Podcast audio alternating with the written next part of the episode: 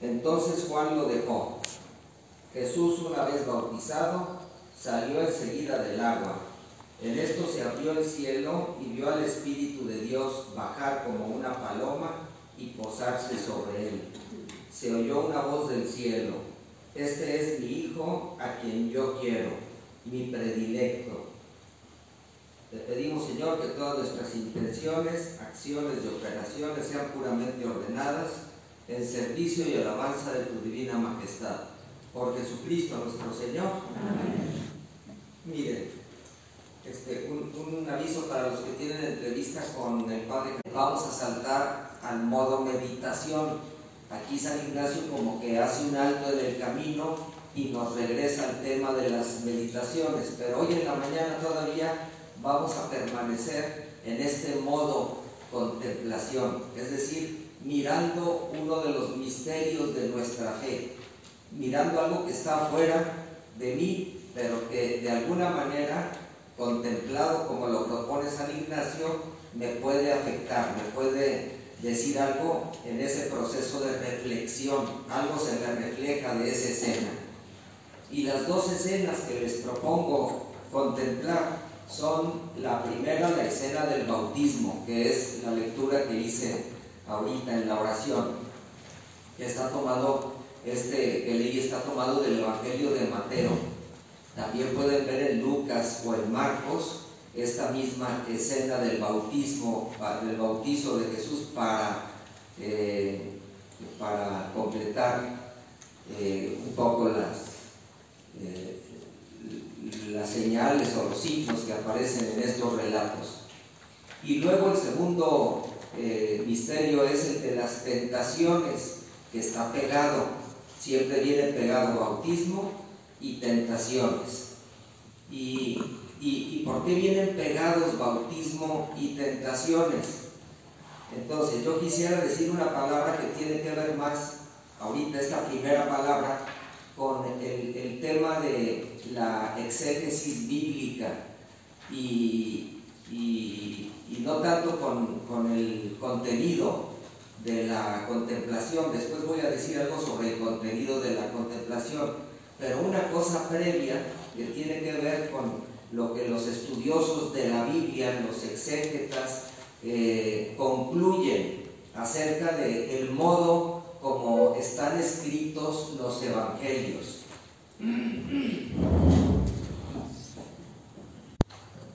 Eh, un cuadro que en realidad es un cuadro doble, porque de un lado tenemos el bautismo de Jesús y por otro lado las tentaciones. Llama la atención que estén juntos. Y entonces la pregunta que nos hacemos es si históricamente así sucedió. Es decir, yo estoy leyendo el pasaje del bautismo y luego leo el pasaje de las tentaciones y me pregunto, ¿históricamente así sucedió? ¿O este relato que estoy leyendo tiene mano negra? ¿Qué quiere decir mano negra? Que hay un escritor que recogió un dato de la realidad y que redactó ese, ese dato de la realidad añadiéndole algo. Esa sería la mano negra de los evangelistas. Entonces como que ya la pregunta nos deja pensando. Es una pregunta muy antigua. ¿eh? Un tal Reimarus a finales del siglo XVIII se preguntó, fíjense cómo es la pregunta, ¿será que todo lo que aparece en los evangelios es histórico? Esa fue la primera pregunta que se hizo Reimarus. ¿Y qué desató este personaje? Este personaje era medio confrontador, medio ateo, y, aventó la pregunta dentro del seno de la iglesia y como que todo el mundo se espantó, ay, ¿qué estás diciendo? Pero a partir de Rey Marus empezó la primera investigación sobre la historicidad de Jesús. Nosotros ahorita ya vamos en la tercera, la tercera etapa, pero a partir de Rey Marus empezó la primera etapa de la investigación ¿Y qué investigaban? pues si lo que dicen los evangelios, ¿qué tan histórico es? Se preguntaba, por ejemplo, ¿cuáles son las mismísimas palabras de Jesús? O sea, las palabras que Jesús pronunció y que están en el Evangelio, y cuáles de las palabras que están pronunciadas por Jesús no las dijo Jesús. Y entonces los estudiosos pues se meten al terreno de la exégesis bíblica, el terreno de la semiología, se meten al terreno de la sociología, se van al terreno de la arqueología, analizan el contexto cultural en el que vivió Jesús, este, analizan el tipo de sociedades, las relaciones económicas, etcétera, etcétera.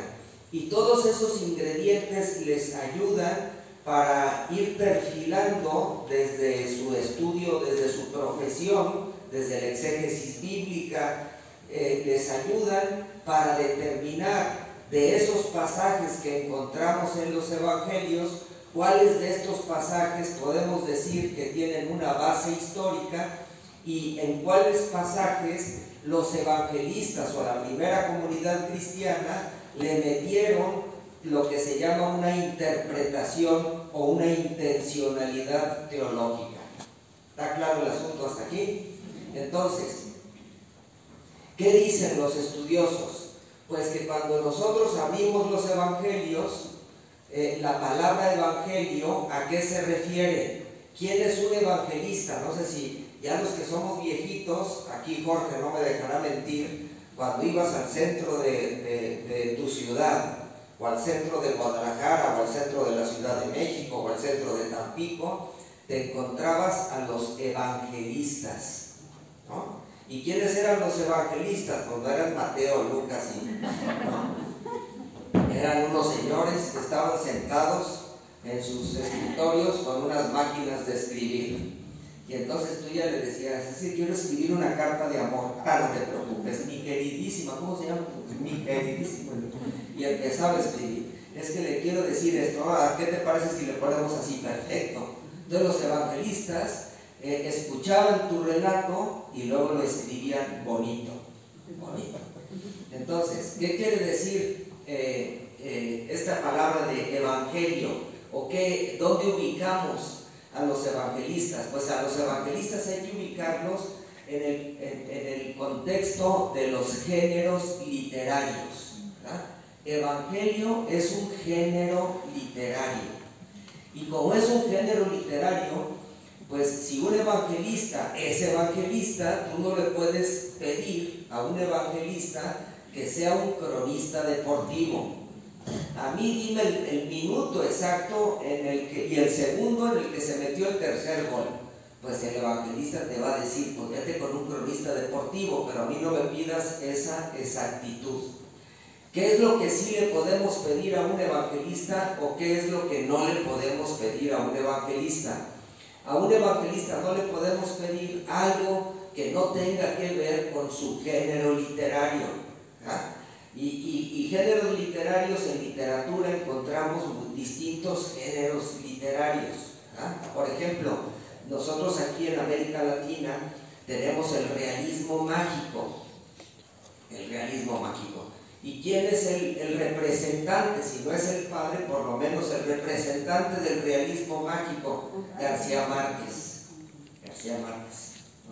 Entonces, muchos escritores latinoamericanos heredan ese género de García Márquez y lo utilizan en sus relatos.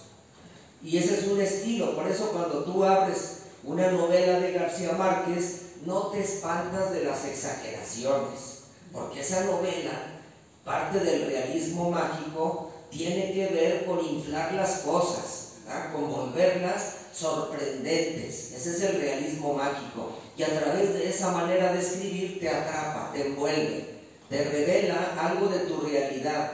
Tú cuando ves eso dices, yo me acuerdo cuando yo viví en Tabasco, escribió García Márquez El amor en los tiempos del cólera. Y yo fui con mi dentista, un tabaqueño que estaba ahí junto al río Vijalba y tenía su consultorio, bueno, Y le regalé la novela, le digo, mire doctor, este, quiero regalarle esta novela de García Márquez, a ver si se la puede leer y luego la comentamos. Ya se la leyó. Y luego, oye, digo, ¿qué tal, doctor? ¿Qué le pareció la novela? Se quedó cortita. Aquí la realidad supera la ficción. Y sí, ahí en Tabasco la realidad superaba la ficción, ¿verdad? Tú lees a García Márquez y vives en Tabasco y dices, quedó corto. Si vives este, en Nueva York y lees a García Márquez, dices, qué exagerado todo esto que escribió.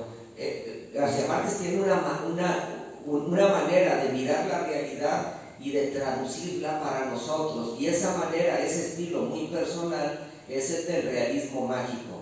Pero si tú te vas a Paco Ignacio Taibo II y le lees una novela o unos cuentos que tiene de novela negra, él va a utilizar otro estilo diferente. Y te vas a Camilleri o a Monte Albán, a todos estos escritores de novela negra, ellos tienen su estilo muy preciso. ¿no? O sea, tienen como sus criterios para seguir un, un estilo literario. Los evangelistas, igual que García Márquez, igual que Paco Ignacio Taibo II, igual que, que, que, los costumbristas, ¿verdad? O sea, tú lees la novela de García Márquez o una de Paco Ignacio Taibo II y te lees una de León Tolstoy y dices, pues hay una gran diferencia entre estos dos, ¿no? Edgar de, de, Queiroz, este portugués, eh, que escribió, por, por, por, cierto, el crimen del padre Amaro, eh, son estilos costumbristas. Tú te metes a esa novela y te meten en un mundo, en una época, te van describiendo las cosas que hasta te aburres, si eres muy desesperado, te aburres de tanto detalle que te hasta cómo respira el personaje, y dices, sí, pues tiene que respirar, pero no, es que mira, este, este como que, el detallito, ¿no? En cambio, si, si tú vas al Evangelio, dices, ¿cuáles son las características de este género literario? hay dos características básicas. Y esas dos características básicas son las que van a aparecer en estos pasajes del bautismo y las tentaciones. La primera característica es que los evangelistas parten de un hecho histórico. Es decir, que, que, lo que nos van a narrar tiene una base histórica. Esa es la primera característica del Evangelio. No están hablando de un mito, no están elaborando un mito, no, están con una base histórica. Y a esa base histórica, por ejemplo, en el caso del bautismo, Jesús fue bautizado, históricamente sí, Jesús fue bautizado, ¿por quién? Por su primo, por su primo, todo quedó en familia. ¿Y quién era su primo? Juan Bautista. Juan Bautista. Ah, entonces Juan Bautista también es un dato histórico de que existió Juan Bautista, de que era medio raro. ¿Cómo que era medio raro? Sí, en el desierto, se vestía con una piel de camello. Uno dice, ah, es que en aquel tiempo todo el mundo andaba de piel de camello. No, por eso dice que andaba con una piel de camello, porque se distinguía por su rareza. O sea, aquí diríamos, este, algo le pasó. Este, y comía miel, miel silvestre. Y la gente lo buscaba. ¿Por qué? Porque tenía una predicación. No va a ser la predicación de Jesús la de Juan Bautista. Hay un momento en el que, en el que Jesús rompe con la predicación de Juan Bautista. Tan rompe que los discípulos de Juan Bautista van con Jesús y le dicen, oye, ¿eres tú o tenemos que esperar a otro? Porque ya te estamos viendo y no nos acabas de convencer. ¿Ah? Hay una distancia entre los dos tipos de predicación. Pero también es cierto que Jesús reconoce que Juan Bautista, fíjense cómo lo va a titular Jesús, dice, este es el mayor de entre los hombres nacidos de mujer. Esa es como la valoración que tenía Jesús de Juan Bautista. Entonces, dato histórico, Jesús fue bautizado por Juan Bautista, su primo. ¿Dónde fue bautizado? En el Jordán. Ahí tenemos un dato histórico. Ahora, la pregunta es esta. ¿Qué hicieron los evangelistas con ese dato histórico? Lo interpretaron, lo interpretaron. ¿Cómo que lo interpretaron? Sí, lo interpretaron, tomaron esa base histórica y los evangelistas decidieron utilizar ese dato histórico para dar comienzo a la predicación de Jesús. Este ya no es un dato histórico, esta ya es una interpretación teológica. Yo voy a tomar un dato histórico, Jesús se bautizó con Juan Bautista, y voy a tomar ese dato histórico para colocarlo en mi relato como el inicio de la vida pública de Jesús. ¿Ah? Y eso es lo que hacen los tres evangelistas. Los tres evangelistas toman ese dato histórico y lo colocan al principio de la predicación de Jesús, al principio de la vida itinerante de este profeta eh, itinerante, de esta vida pública de Jesús. Así se conoce el periodo que comienza con el bautismo y termina pues con la, con la resurrección. Históricamente termina con la cruz. Desde nuestra fe termina con la resurrección, con la tumba vacía históricamente, que es el relato que tenemos. Mm, entonces, ah, históricamente Jesús no comenzó su vida pública después de bautizarse, parece que no. La mayoría, no todos, porque ya ven que se pelean entre ellos, pero la mayoría de los exégetas piensan que Jesús comenzó su predicación cuando matan a, Juan Bautista. Una vez que asesinan a Juan Bautista, Jesús decide comenzar su propia predicación. Mientras esté Juan Bautista, eh, Jesús pues va con Juan Bautista, este, lo escucha, pero todavía no desata su vida pública. Hasta que matan a Juan Bautista comienza la vida pública de Jesús. Ese es el dato histórico, el dato histórico, así hay que decirlo, más fiable, más fiable. ¿verdad? Así si ustedes me preguntan, ¿estás 100% seguro de lo que estás diciendo? Pues 100% seguro no, pero el dato más fiable es que históricamente así fue. Y entonces, ¿por qué los evangelistas nos colocan eh, el inicio de la vida pública de Jesús en el bautismo? Ahí está la pregunta que nos podemos hacer. Porque, ¿qué nos quieren comunicar con este relato? Esa es la pregunta que nos podemos hacer. Estos, estos, evangelistas, ¿qué nos quieren comunicar con este relato que acomodaron de esa manera o redactaron de esa manera? Es cierto que cuando Jesús se bautizó se oyó una voz, pues el relato dice que se oyó una voz. ¿Quién le escuchó? ¿Quién sabe? Y el relato no se mete tanto.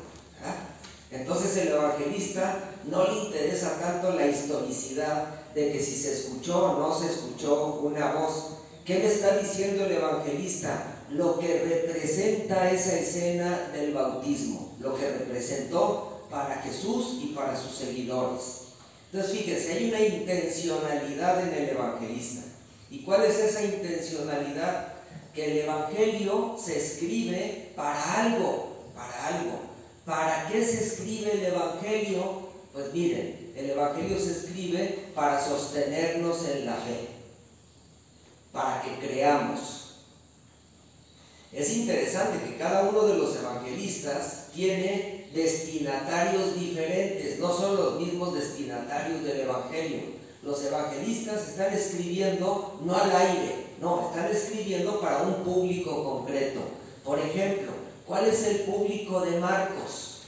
El público de Marcos, que es el primer evangelio que se escribe, no es Mateo, es Marcos, el primer evangelio que se escribe, más o menos alrededor de, los mediados de los años 60, eh, ¿Cuál es el público de Marcos? Pues el público de Marcos son los cristianos, los cristianos, la mayoría de ellos paganos, no judíos, convertidos al cristianismo por Pablo, que viven en Roma. En Roma hay una comunidad de cristianos. ¿Y qué están viviendo esos cristianos en Roma? Están siendo perseguidos. Están siendo perseguidos. ¿Y por quién están siendo perseguidos? Acuérdense que Nerón quemó Roma y le echó la culpa a los cristianos. Y desde entonces los cristianos empiezan a ser perseguidos en Roma, al grado de que se las tienen que ingeniar para sobrevivir. Si algún día van a Roma, visiten las catacumbas. Te metes a, la catacumba, dura dos minutos y ya te quieres salir. Pero, y se las ingeniaron para sobrevivir en unas condiciones de mucha limitación, todo este esfuerzo que hicieron los primeros cristianos para sobrevivir. Marcos le escribe a estos cristianos perseguidos.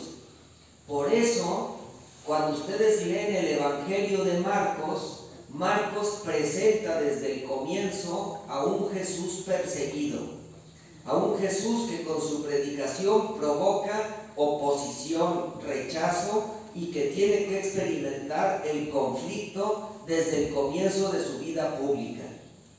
¿Y por qué Marcos insiste tanto en esa oposición, en ese conflicto, en ese rechazo de Jesús? Porque es lo que están viviendo los cristianos a los que les dirige su evangelio. Entonces Marcos le está escribiendo a cristianos que, que creen en Jesús, pero que están viviendo una persecución. Cuando un cristiano vive una persecución por su fe, ¿qué es lo que le sucede? Pues tiembla su fe, tiembla su fe. Y Marcos les escribe el Evangelio para que encuentren un alimento que los pueda sostener. ¿ah? Es decir, te escribo esto para que te fortalezcas en tu fe, para que te sustentes en tu fe, para que sigas siendo creyente. Entonces, si se fijan, cada uno de los evangelistas tiene esta intencionalidad y utiliza un género literario que consiste en partir de una base histórica y a esa base histórica darle una interpretación teológica. Y esa interpretación teológica es una elaboración que tiene una intencionalidad y la intencionalidad es sostenerte en tu fe. Yo pienso que nosotros también cuando nos acercamos a un evangelio hay que considerar que este evangelio tenía un público concreto, histórico, pero afortunadamente llegó a mis manos, pues a mí lo que me sucede es que cada vez que leo un evangelio tengo que preguntarme, ¿y esto cómo se traduce a mi realidad, a mis circunstancias, para que el evangelio diga lo que tiene que decir? ¿Ah? Bueno, este, hasta aquí voy a dejar este asunto. Bueno, nada más un, un añadido. Lo mismo pasa con las tentaciones. Porque la gente se pregunta, ¿de manera que el, que el Espíritu llevó al desierto a Jesús? Históricamente, y ahí apareció el diablo y lo tentó. Pues mira, históricamente la verdad este, no lo sabemos, ni tenemos modo de comprobarlo. Pero lo más probable es que estés delante de un pasaje que está construido con una base histórica. ¿Y cuál es la base histórica? La base histórica es que a lo largo de su vida Jesús experimentó la tentación. Jesús experimentó la tentación. Si se fijan, bautismo es como, y tentaciones son como las dos caras de una misma moneda, van juntos. ¿Qué representa el bautismo? Pues el bautismo representa la posición de Jesús, desde dónde va a comenzar su vida pública Jesús. Así es como se puede leer este pasaje del bautismo. El bautismo representa para Jesús el inicio de su vida pública y cómo se posiciona Jesús para comenzar su vida pública. Y, en esa posición, en ese posicionamiento Jesús se define, se define. Ya en el bautismo nosotros podemos encontrar los rasgos esenciales del posicionamiento de Jesús. ¿Y qué son las tentaciones? Las alternativas que fue encontrando Jesús para vivir sus convicciones. Jesús tenía muy claro cómo anunciar el reino, cómo vivir el reino, cómo anunciar la presencia de un Dios que es Padre, lo tenía muy claro, pero a lo largo de su vida fue encontrando alternativas encontradas, diferentes y encontradas con su propuesta. Y Jesús tuvo que desenmascarar esas alternativas. Ahorita vamos a ver qué consisten esas alternativas.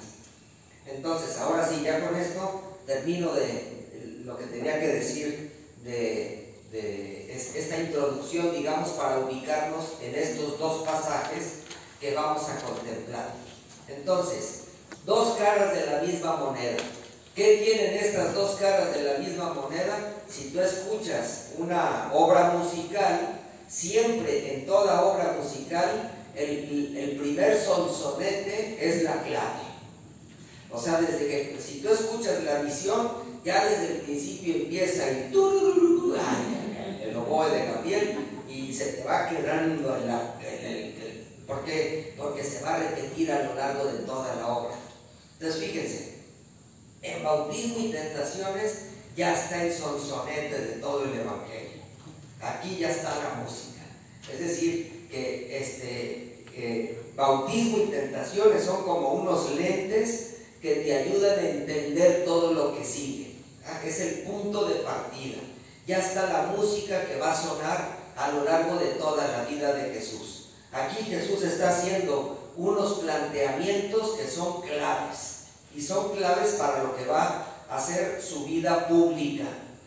Y también aquí tenemos las dificultades que encuentra Jesús, que son tres, tres tentaciones, tres alternativas que Jesús desenmascara a su tiempo y rechaza.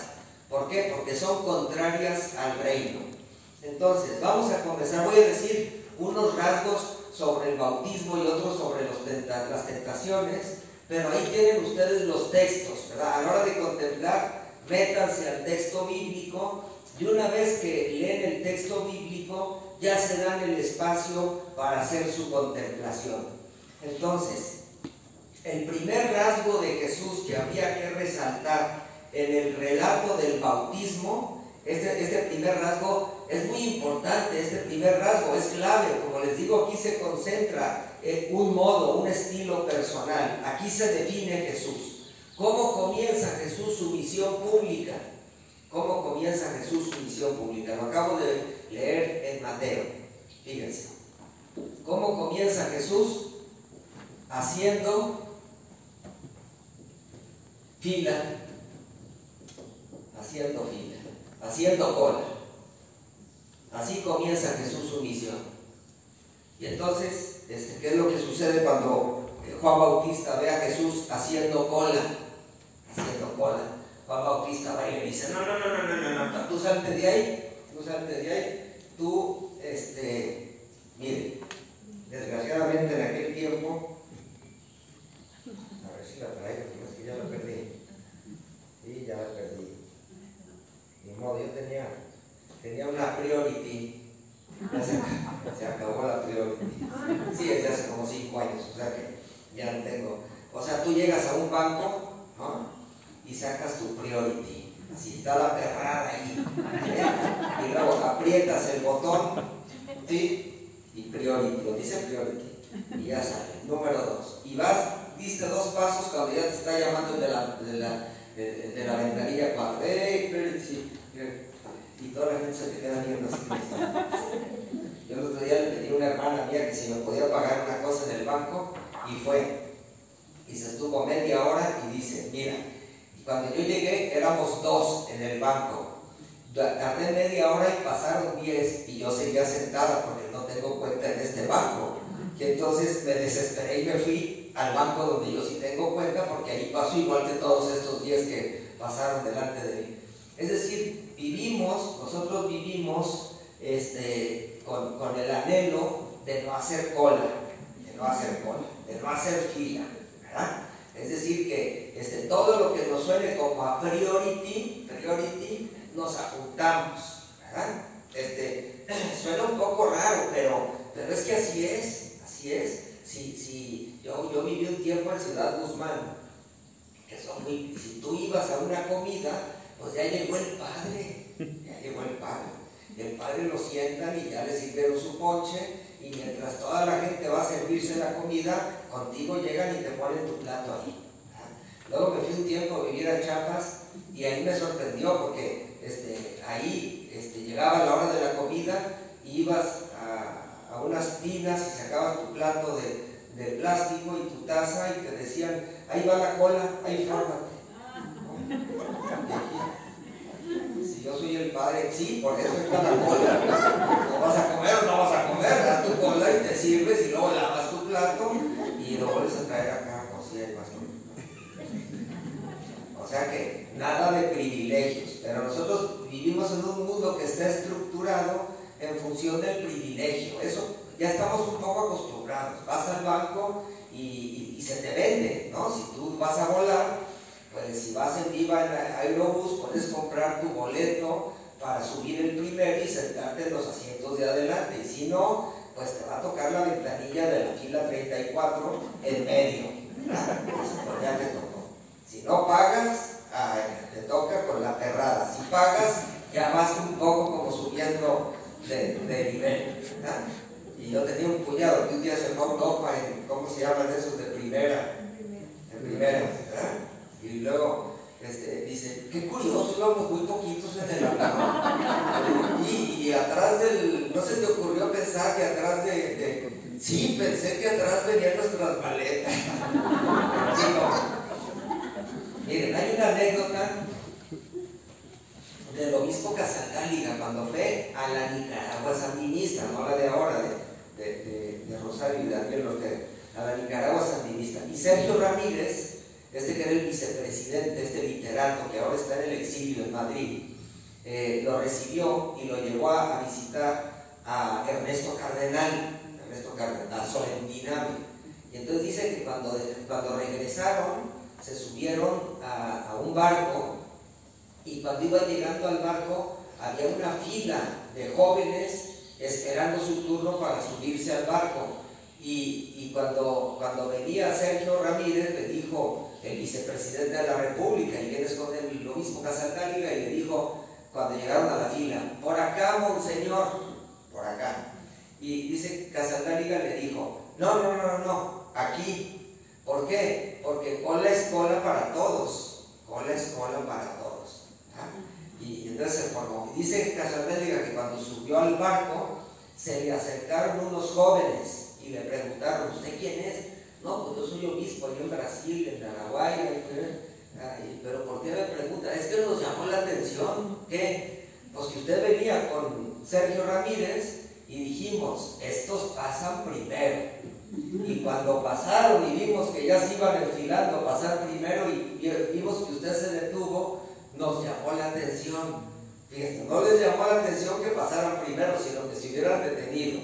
Y por eso venimos a preguntarle quién es usted que se detuvo para hacer, para hacer cola. Entonces, fíjense, esto, que es una cosa que está como en la cultura, como que pasa desapercibido, como que así es, eh, es importante también en la vida de Jesús. Porque en la vida de Jesús pasa lo mismo, en su cultura pasa lo mismo. Hay quienes ocupan los primeros lugares. Los discípulos de Jesús se van peleando para ver quién va a ser el número uno del grupo. Pedro, Andrés, Santiago y Juan son como los que van a la cabeza del pleito, pero todos los demás también se sienten mal porque estos siempre quieren estar al lado de Jesús sienten los primeros y hasta meten a la mamá para que les gane el puesto. O sea, como que esto, esto que estoy diciendo, como que pertenece como, como al, corazón humano, como a nuestra, a a nuestra estructura psicológica, como a, nuestra necesidad de sentirnos satisfechos o sentirnos seguros. Esta dinámica de reconocimiento. Es curioso, pero si tú te, te, dan el primer lugar y te pasan, este, dice Jesús, cuando vayas a una fiesta, no te sientes en los primeros lugares, porque donde venga el encargado de la fiesta y te dice, no, no, a ti te tocaba en la fila de atrás, ¿no? Te va a dar, te va a dar vergüenza. A veces hasta, hasta este, como que la gente una vez que le toca este primer puesto, hasta sácale el pecho. Miren, esto pasa hasta en la mucho. una vez fui a Ciudad Guzmán y vino el nuncio apostólico, que no es cardenal, pero fue el cardenal eh, Sandoval a esa misa. Pero como el nuncio iba a poner un obispo por encargo del Papa, él tenía que presidir la Eucaristía. Y fue el cardenal. Como el cardenal es el primero en jerarquía por encima del nuncio, si él no preside la Eucaristía, dijo, como yo no presido la Eucaristía, como va a ser el nuncio, yo no concelebro con el nuncio. Y entonces, ¿qué haces para no concelebrar? Eh, se metió en una, así, en, la fila de los curas, el cardenal por delante, y luego llegó y se sentó en una mesa, en una silla, este, así que estaba, pues de grandes, y se sentó así, este, como apartado, como que todo el mundo en la catedral lo veía que ahí estaba el cardenal, porque estorbaba cuando se sentó. Y luego ya que se sentó, ya entró el, los curas de Lucio y celebrar, él, él nomás sentado allá viendo, pero es un poquito como que yo no voy a celebrar contigo porque a mí me tocaba ser el, el, primero. Bueno, estas cosas que llaman la atención, porque así estamos estructurados, este, lo que más llama la atención es ver a un Jesús que comienza su misión. Ya te puedes desesperar porque dices, esperamos nueve meses a que naciera este chiquillo y nació, bueno, ni modo, nació en, el pesebre y lo tuvieron que poner ahí porque no había lugar. De acuerdo, ya esperamos 30 años en el anonimato. Bueno, ahora sí, ya viene la escena donde comienza su misión. Y esta escena donde comienza su misión comienza con Jesús haciendo cola y con el berrinche de Juan Bautista que va y le dice, tú no, ahí no, no, no, no, no, tú sigue con lo tuyo y yo aquí hago cola. Entonces, eh, si, si lo que estoy diciendo es cierto, que el bautismo representa las claves de cómo va a ser la vida de Jesús, aquí tenemos una clave. O sea, ¿cómo va a ser este personaje? ¿Cómo va a ser su misión? Pues parece que va a ser desde abajo, haciendo fila. O sea, Jesús nunca vamos a encontrar un modo prepotente, un modo prepotente. Nunca va a estar imponiendo lo suyo. Eso ya se lo dije el otro día. la propuesta de Jesús siempre está dirigida a, la inteligencia de las personas, ¿qué te parece? Y al corazón, quieres. Pero nunca es una imposición. Jesús ofrece, Jesús anuncia, este, pero nunca va a imponer lo suyo. No es, no es su estilo no es el estilo de Jesús. Entonces comienza haciendo fila y por si fuera poco, la fila es de pecadores. De pecadores. Ahí sí tenía Juan Bautista decirle, no, pues, si no es tu fila, ¿no? Pues sí, pero es que no hay fila de no pecadores, ese es el problema. Si quieres hacer fila, no vas a ayudar. Entonces, este, Pablo dice, a Jesús Dios lo hizo pecado para nuestra salvación. Es una frase escandalosa. Pero fíjense, ¿qué pasó con Jesús? Que iba por la vida confundido con un pecador más. Él va haciendo su anuncio y el anuncio se separa tanto de los cánones religiosos de su época que empieza a ser confundido con un pecador más. ¿Y qué dice la gente? Hay un comilón y un borracho. Este se sienta a la mesa con los publicanos y los pecadores. ¿Y qué pasa con ese Jesús? pues que los fariseos lo ven así como con Pedro Armendáriz con la ceja levantada. Simón, en, su casa, cuando invita a Jesús y ve como la pecadora esa le, le soba los pies y lo besa y le seca con los cabellos, dice, mmm, si supiera qué clase de mujer es está Y así parece que van los fariseos por, por la vida mirando a Jesús con sospecha. O le reconocen a Jesús que habla como quien tiene autoridad, están dándose cuenta de que alrededor de Jesús suceden unos signos que son contundentes, pero al mismo tiempo tienen sospechas de este hombre que se codea con los pecadores. Se codea con... Y parece que Jesús va a permanecer así a lo largo de su vida. Entonces, Jesús va a ser siempre eh, un personaje al que se le mira desde las estructuras oficiales con sospecha, con sospecha. Y desde ahí va a realizar su misión. En parte por eso también va a encontrar la oposición que encontró. Como que no está colocado al, al estilo de los fariseos, tampoco está colocado al estilo de los saduceos, tampoco es un celote. Entonces como que Jesús no le da gusto a las distintas aspiraciones que están a su alrededor. ¿Qué tiene Jesús? Pues Jesús tiene una propuesta original. ¿ah? Eso es lo que vamos a descubrir en Jesús. Parece que aquí hay una originalidad en Jesús. Y esta originalidad choca, Choca con esquemas, con modos, con estilos. Parece que por eso se dice que el Evangelio, el Evangelio de Jesús, la vida de Jesús, es contracultural, contracultural. Parece que choca con un estilo cultural y en ese choque que tiene Jesús, no es que Jesús quiera chocar, no es que Jesús sea no, este nació para hacer conflictos a donde quiera que pasa, no. Jesús va anunciando el reino, a Jesús no le interesa el conflicto, le interesa el reino, que es muy diferente.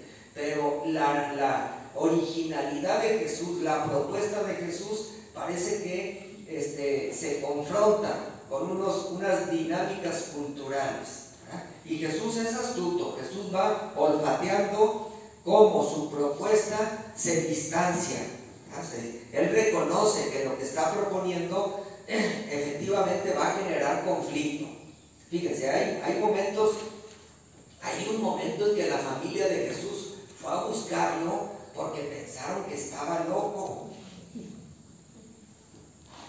La familia, no estoy hablando de los fariseos, la familia fue a buscar a Jesús porque pensaban que estaba loco. ¿Qué fue lo que pasó para que pensara que estaba loco? Que lo fue a buscar su mamá y, sus parientes y le dijeron, allá afuera está tu mamá y tus hermanos.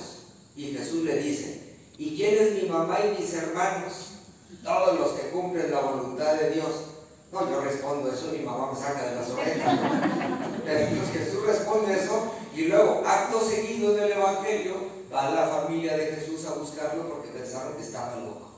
Y, hay una interpretación para esta locura de Jesús, porque cuando Jesús responde eso, culturalmente, ¿qué es lo que están entendiendo los que lo escuchan, incluyendo su familia?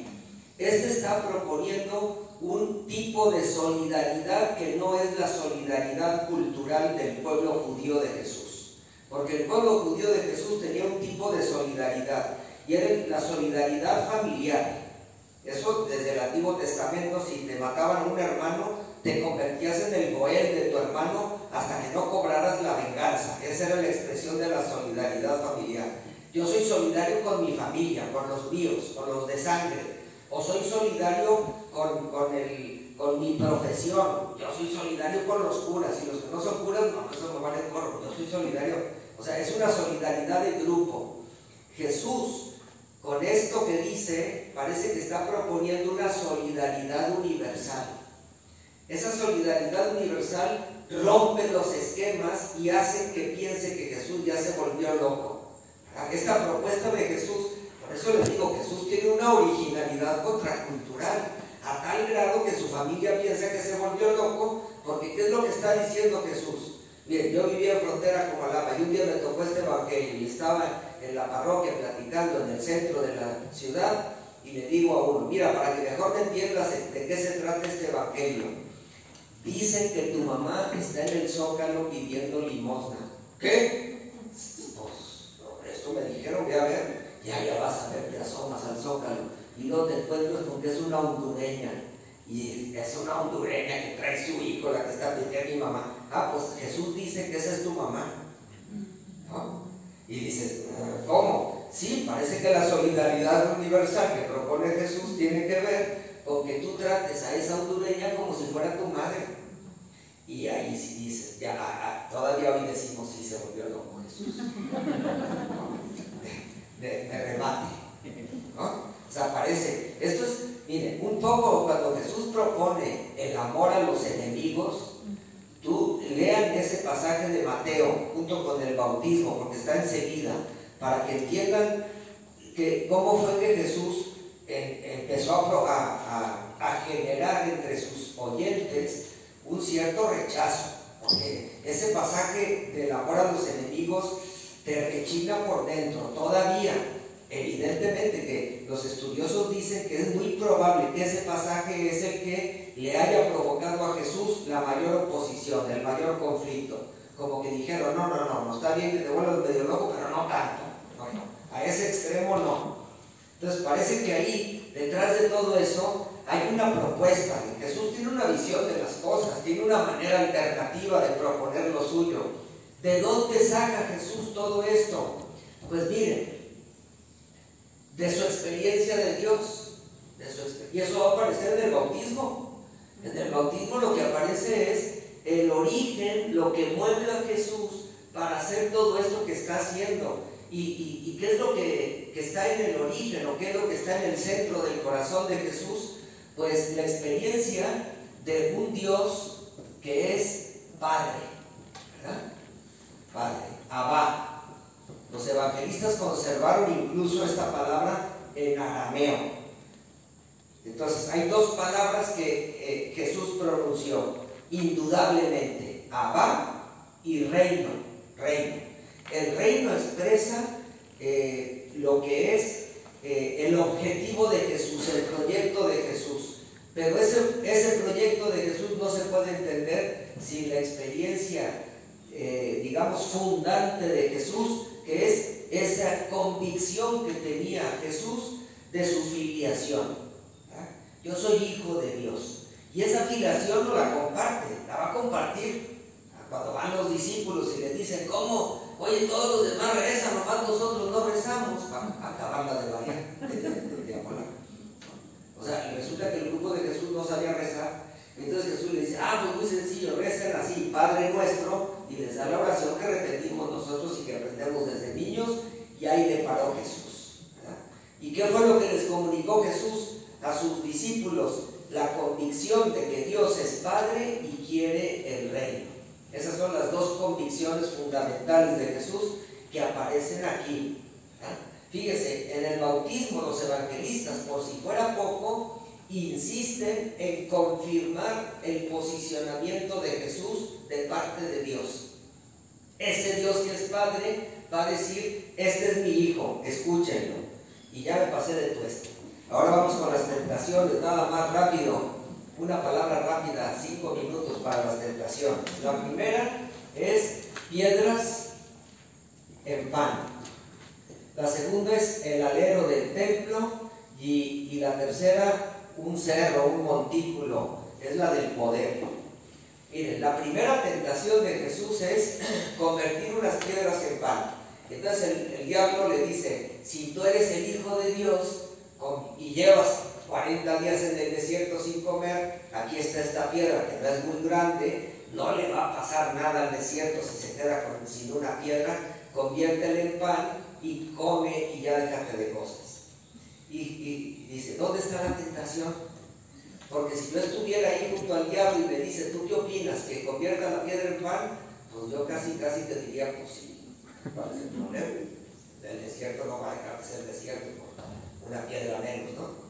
Pero, ¿dónde está la tentación? Esa es la pregunta que hay que hacernos. Porque a las tentaciones hay que desenmascararlas.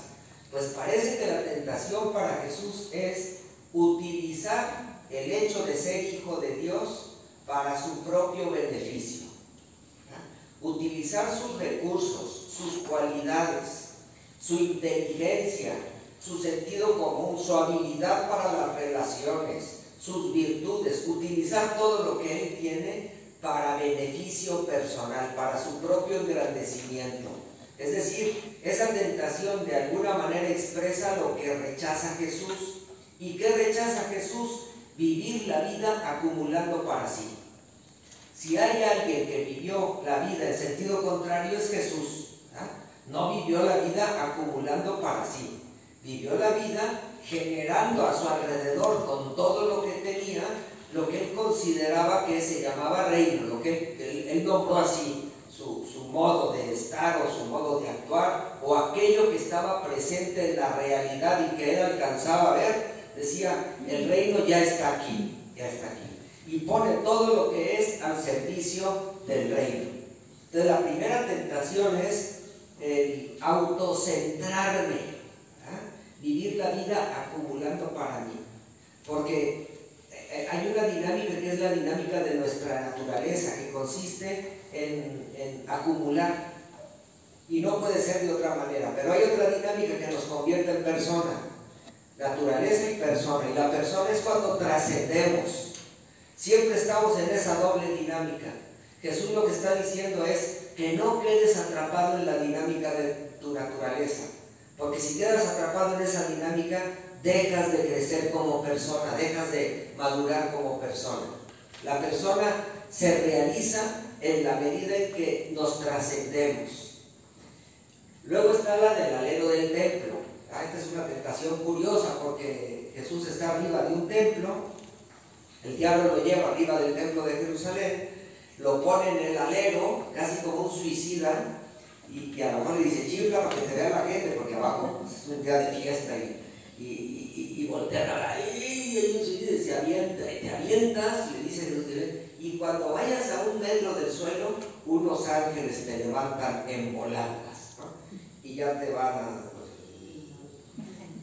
Es un poco la imagen de vivir, vivir del reconocimiento externo, vivir de apantallar a los otros. Casi. Entonces Jesús dice, pero es que el reino no se construye apantallando. El, reino no se construye presumiendo.